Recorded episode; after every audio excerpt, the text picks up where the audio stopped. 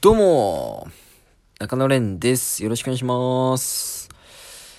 えっとですね、まあ皆さん何か、こう、目に入った時に、何かを見た時に、一瞬でこう、パッと連想されるものとかがあると思うんですけども、なんだろうな、例えば、えっと、チーズを見た時に、ワインがパッと思い浮かんだりね。まあ、よくワインのあてでチーズ食べてたりしたりすると、そういうイメージが湧いてきたり。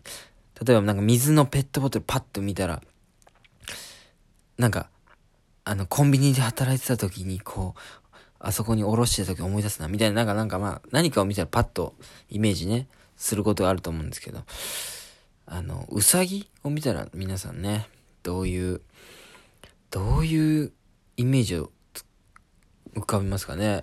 なんだろう、うさぎ思い浮かべたらなんかこう、野原をパッと思い浮かべる人もいれば、亀を思い浮かべる人もいれば、なんかバニーガールの格好を思い浮かべる人もいれば、なんかいろいろあるかもしれないですけど、僕はうさぎを見るとね、の死、うん、死ぬ、大ですね。死をね、思い出すんですね。うん。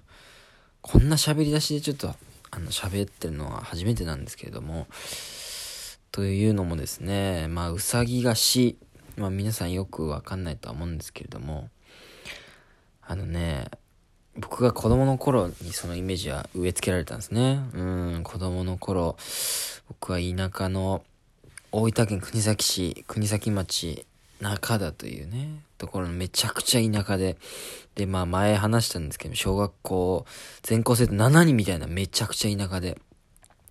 とは言ってもそのうさぎとか、ぴょんぴょんぴょんぴょんその街中走ってるわけじゃないからね。そこまでの田舎ではないですよ。うん。だけれども、ぱ山に行ったらウサギっているんですよね。うん。でも、こうみんながイメージしてるような白いウサギじゃなくて、茶色のウサギ、山ウサギみたいな感じですよね。本当にそんな種類があるのかわかんないけど、山ウサギと僕らは呼んでました。田舎ですよね。山も海もあるような田舎で生まれまして。で僕はどっちかというと、その中田という地域はですね、めちゃくちゃ山に近い方だったんですね。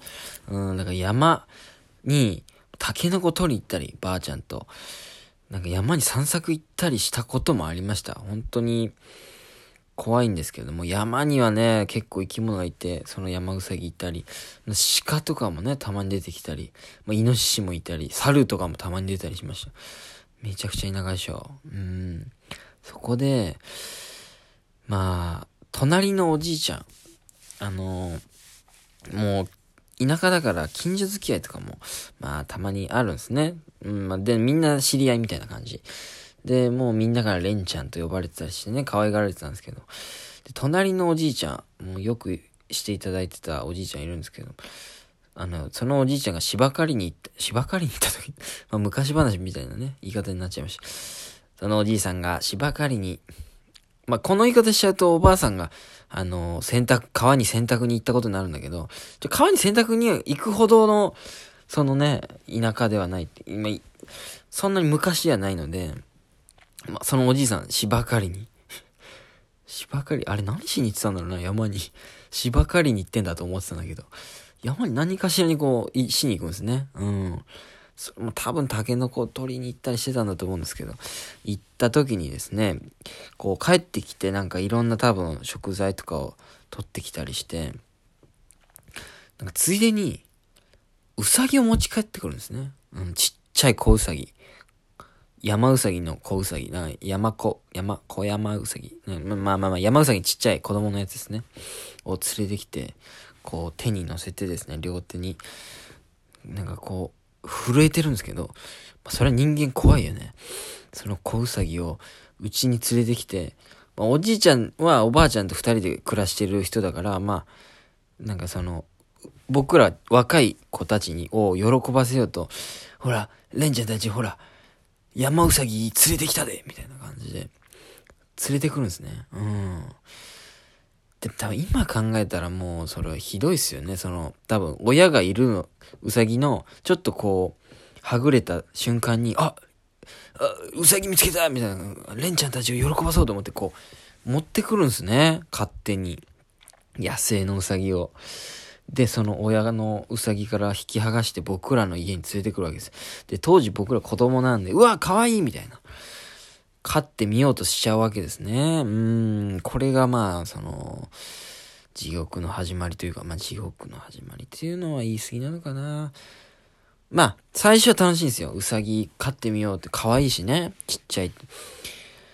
でも震えてんすね。その、子うさぎっていうのはもうブルブルブル。ガタガタガタ。めちゃくちゃ怖いんだって人間が、この連れて帰るわけよ。まあ、拉致ですよ。しかもその山で今まで暮らしてきたウサギが初めてし、よくわかんないこう生物に連れて行かれて、で、何かしらの家にこう閉じ込められるわけですね。うん。本当に怖いですよね。本当に僕らが宇宙人に連れて行かれた時に多分震えるじゃないですか。その感覚ですよ。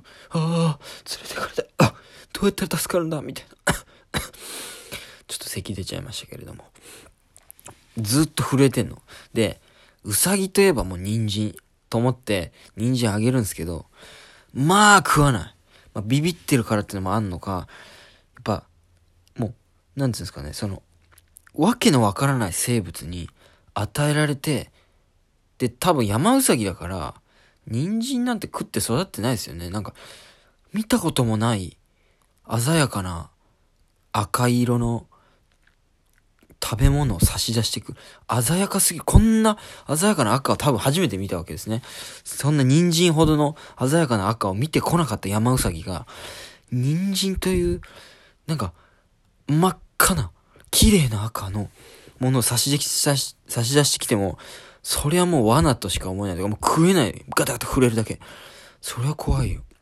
だって、俺らが、その宇宙人に連れ去られて、わけわかんないところに監禁されて、見たことない色の何かを、ん差し出してこられても食べないですよね。怖くて。その優しくされてると思わないからね。み、だから、その、うさぎにとってはもう初めて見る赤という色、色彩。で、食べるわけない。で、何食べさせていいか俺らもわかんないから、あ、人参食べなかったなと思って、それ以外はあげない。ってなったらもう、その数日繰り返していったら子供だからわかんないですけど、死んでくんですね。もう、死ぬの。悲しいよ。悲しいですよね。だから、ちょっとね、死ぬ間際、ちょっと、ポリポリ、人参ちょっと口にしてみる。まあ、そりゃそうですよね。もう死に絶えようとしてる寸前、餓死しようとして、っていう状態になったら、俺らももう宇宙人に差し出されたわけのわかんない色合いのも食べますよね。もう死にたくないって言って食べるけど、その栄養が追いつかず死んじゃうんだよね。うん。その、山うさぎは死んじゃうんですよ。うん、悲しい。で、まあまあ、その、庭に埋めたりして、墓とか作ったりしてね、ぴょんちゃんみたいな。なんか、その、うんと、朝鮮の名前みたいですけど、ぴょんちゃんっていう名前をつけてね、朝鮮うさぎみたいな感じですよね。なんかもう、そういうぴょんちゃんって名前をつけて、で、その墓を作ってね、安らかにお眠りみたいな感じで供養するんですけど、また隣のおじいちゃんが連れてくるわけね。山うさぎ。ほら、また連れてきたよみたいな。もうやめてよと。この子たちは怖がって食べないし、で、俺らもそのどう飼っていいかも、その、わかんないんですよね。その、当時俺の実家にパソコンとかもないしね、図鑑とかもないから、山うさぎの育て方なんて図鑑にも載ってねえか。わかんないですよ。で、またその子供とかよくわかんない。その、人参、山うさぎにとっては、その、初めて見る色彩の食べ物。それ食べるわけない。で、餓死するんですね。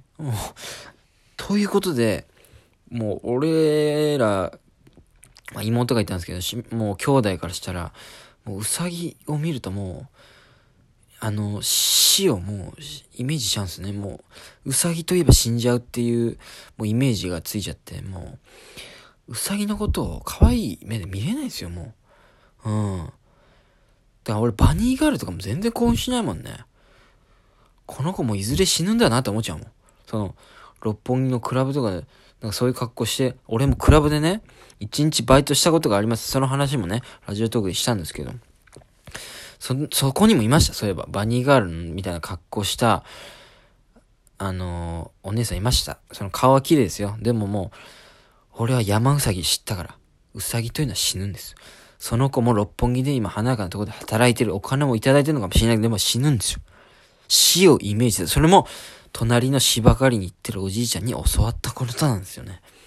本当に悲しい。うさぎというのは死ぬんですよ。だから俺はうさぎと亀の話でも、その地道に頑張ってる亀が勝つとかじゃない。もう、結局うさぎは死ぬんだって、もうそういうメッセージだと思ってます。うさぎは死ぬんだなって。うさぎ死ぬんだ。ぴょんちゃん。安らかにお眠りください。もう、うさぎといえば死。そういうイメージになっちゃってですね。もう悲しいけども、今回はそういうお話なんですよ。うん。だからほんと山うさぎを見ても皆さん連れて行かないように。そして、ぴょんちゃん、安らかにお眠りください。バニーガールも死ぬんですよ。残念。